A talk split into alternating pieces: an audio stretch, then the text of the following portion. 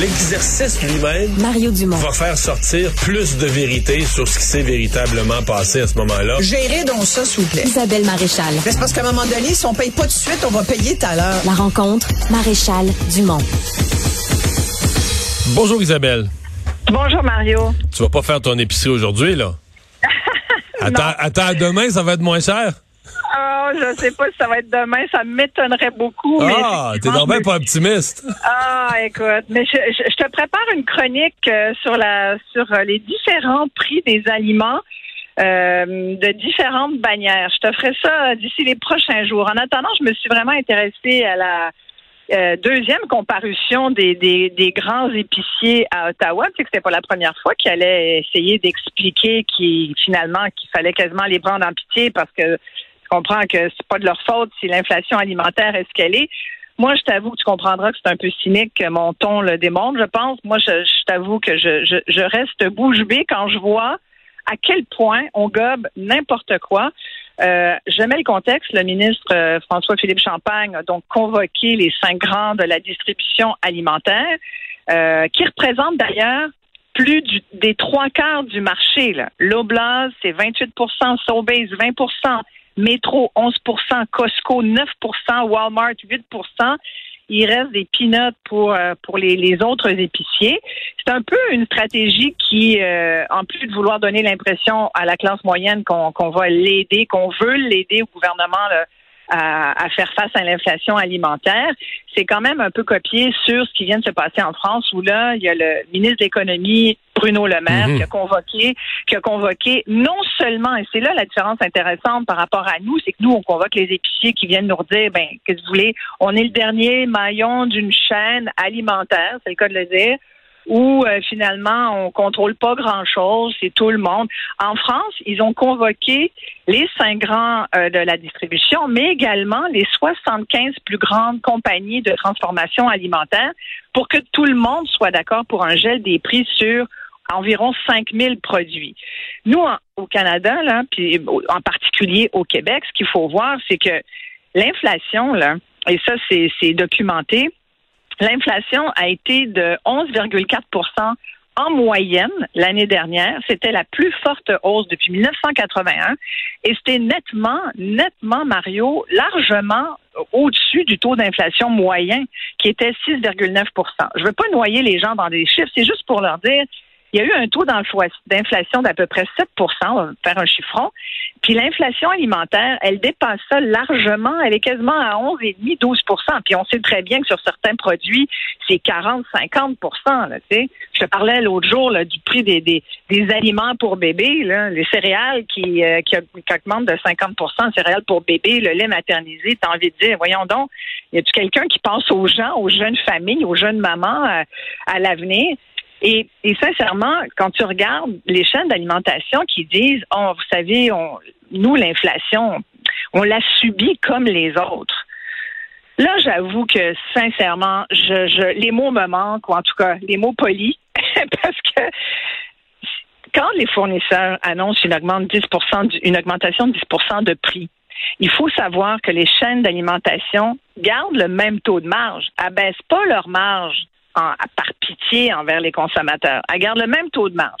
Ça veut dire qu'elles vont faire plus d'argent. Mettons, là, je parle, je te prends, je te, je je te donne un exemple. Un produit qui est acheté 5 piastres, vendu 6,25 aux consommateurs.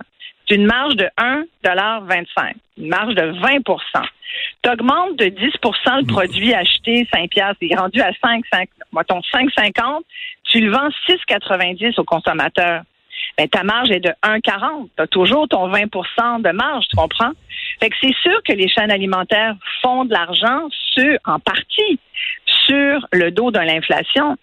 Ensuite, il faut, tu sais, j'en ai déjà parlé, mais c'est des chaînes alimentaires, mais c'est surtout des banques parce que elles ont au quotidien énormément d'argent payé à la caisse par le consommateur, mais elles payent pas leurs fournisseurs rubis sur l'ongle dans la minute. Là.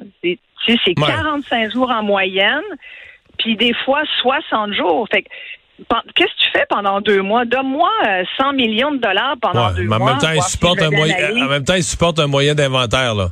En entrepôt et en magasin, ils supportent des inventaires de foule qui viennent balancer ça un peu. ben pas à la hauteur de 100 millions. C'est connu. Là, Alors quand ils disent les géants d'épicerie opèrent avec des marges faibles, sincèrement, écoute, sincèrement, tu regardes les, les profits.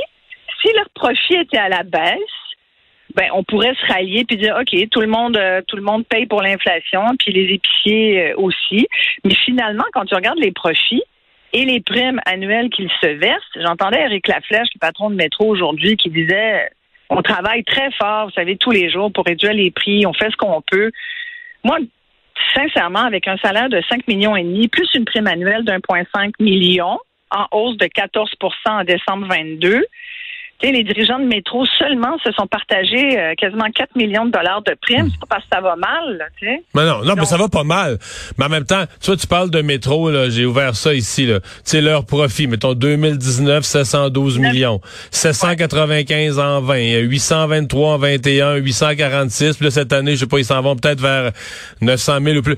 Mais c'est une progression, euh, tu sais, avec l'inflation, mais il y a pas comme, euh, ils ont pas changé d'ordre de grandeur. Le seul qui a eu une explosion vraiment de ses profits, à ma connaissance, c'est Lobla. Et eux jurent que c'est pas dans l'épicerie, c'est dans la pharmacie. Là. C'est dans, euh, ces autres, c'est euh, Pharmaprix, si je me trompe pas. C'est dans la pharmacie que les profits ont, ont surtout explosé. Euh, parce que y a, moi, ce qui me frappe, puis je sais que beaucoup de gens se plaignent du manque de concurrence, mais il y a toute une concurrence. Ouais. Mais t'as trois géants, puis là, eux, ils ont dans les pattes depuis une couple d'années deux géants américains. Les trois géants canadiens ont dans les pattes Costco et Walmart. Puis là, on voit Dolorama qui leur rentre dedans à toute la gamme, puis qui a augmenté ses ventes d'une façon jamais vue, là, parce que c'est moins cher, puis les gens vont acheter là. Avec de dire qu'il n'y a pas de concurrence, c'est vrai de dire ça? Oui, moi, je pense que c'est vrai. Et d'ailleurs, c'est pas moi qui le dis. Il y a un rapport de la Chambre des communes, du, le, rapport du comité Agri, euh, qui est disponible à tout le monde. Le titre est un peu euh, rébarbatif, c'est l'abordabilité de l'épicerie, un examen de l'augmentation du coût des aliments au Canada. Une fois qu'on a passé le titre, on apprend beaucoup de choses fort intéressantes, dont une 13 euh, recommandations au gouvernement. Et la treizième touche justement la concentration. Eux, ils parlent pas du fait que c'est un oligopole, euh, mais il parle du, de, de, cette concentration inquiétante dans le secteur de l'épicerie. Et la treizième recommandation du comité Agri, c'est quand même pas n'importe quoi. C'est des gens euh, c'est des gens qui se sont penchés là-dessus, qui ont fait euh, une analyse du marché. Et ils disent, euh, il faut absolument que le gouvernement renforce les pouvoirs du bureau de la concurrence, parce que le bureau de la concurrence essaye d'analyser de son côté euh, qu'est-ce qui se passe du côté de l'épicerie, et ils ont, selon le Bureau de la concurrence, très peu de collaboration de la part des grands épiciers. Il leur manque énormément de données qui sont gardées, euh, en guillemets, secrètes, euh, que les géants de l'épicerie ne veulent pas partager, qui fait en sorte que on n'a pas toutes les données. Moi, en fin de semaine, je lisais des articles horrifiés de voir que certains avalaient ça, prenaient ça comme pour du cash quand les, les grands, les épiciers ici au Canada disent ben non, qu'est-ce que vous voulez, nous, euh, on fait ce qu'on peut, mais on peut pas plus que ça. Puis, puis qu'on est d'accord avec ça, qu'on les laisse dire sans, sans poser des questions plus pointues. Je veux dire, si les ministres sont pas euh, à même de poser des questions, je suis sûr qu'il y a des il y a d'autres experts qui sont capables d'analyser ça plus en profondeur. Le bureau de la concurrence, il y a les mains liées, ils sont pas capables de le tu sais, c'est comme si tu veux, tu as un rapport, puis il, est tout noirci, puis tu pas les réponses que tu veux. Comment veux-tu arriver avec une, des conclusions puis des recommandations qui se tiennent? Fait que là, ce qu'on leur, ce qu'ils ont promis aujourd'hui, parce qu'ils ont quand même, tu sais, ils veulent aussi, ils veulent pas que les clients se mettent à, à les haïr, là. Puis euh, je pense que sincèrement, il y en a là, qui euh, sont un peu comme moi mécontents.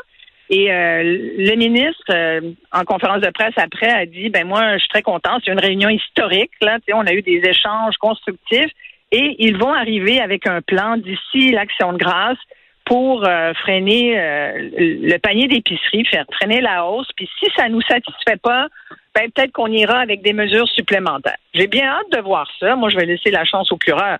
Je disais, t'as pas besoin de, de réfléchir encore trois semaines regarde en France, colle-toi vraiment sur le modèle français, puis convoque plus de monde. Là où ils n'ont pas tort, c'est que c'est vrai que eux tout seuls, euh, c'est une partie du problème, une partie de l'équation, et c'est vrai que c'est une chaîne qui a plusieurs maillons. Et, et, le ministre, il y a des gens qui disent pourquoi que les chaînes d'épicerie, pourquoi pas euh, également les pétrolières? Parce que dans le coût de l'épicerie, on n'y pense pas euh, Mhm. toujours, mais il y a quand même le coût de transport. Et c'est vrai que le coût de transport compte de, tu sais, c'est énorme là. Euh, alors quand le, le pétrole à la pompe augmente, ben ça augmente aussi le coût de transport. Alors est-ce qu'il faudrait pas embarquer les pétrolières là-dedans? Est-ce qu'il faudrait pas embarquer les compagnies pharmaceutiques, puisque, comme tu l'as dit, il y a des, des grands épiciers qui sont des gros consortiums, qui sont qui possèdent Jean Coutu et, et Pharmaprix. Fait que, tu comprends? Il y, y a toute cette chaîne-là qui devrait travailler pour essayer d'aider un peu la classe moyenne. Mais sincèrement, aujourd'hui, leur comparution m'a pas impressionné du tout, surtout quand euh, ils se présentent euh, euh, et qu'ils disent pas un mot, puis qu'ils ont l'air de banquiers plus que d'épiciers qui veulent euh, nourrir leur monde. Merci Isabelle. Merci. Bye bye, à demain.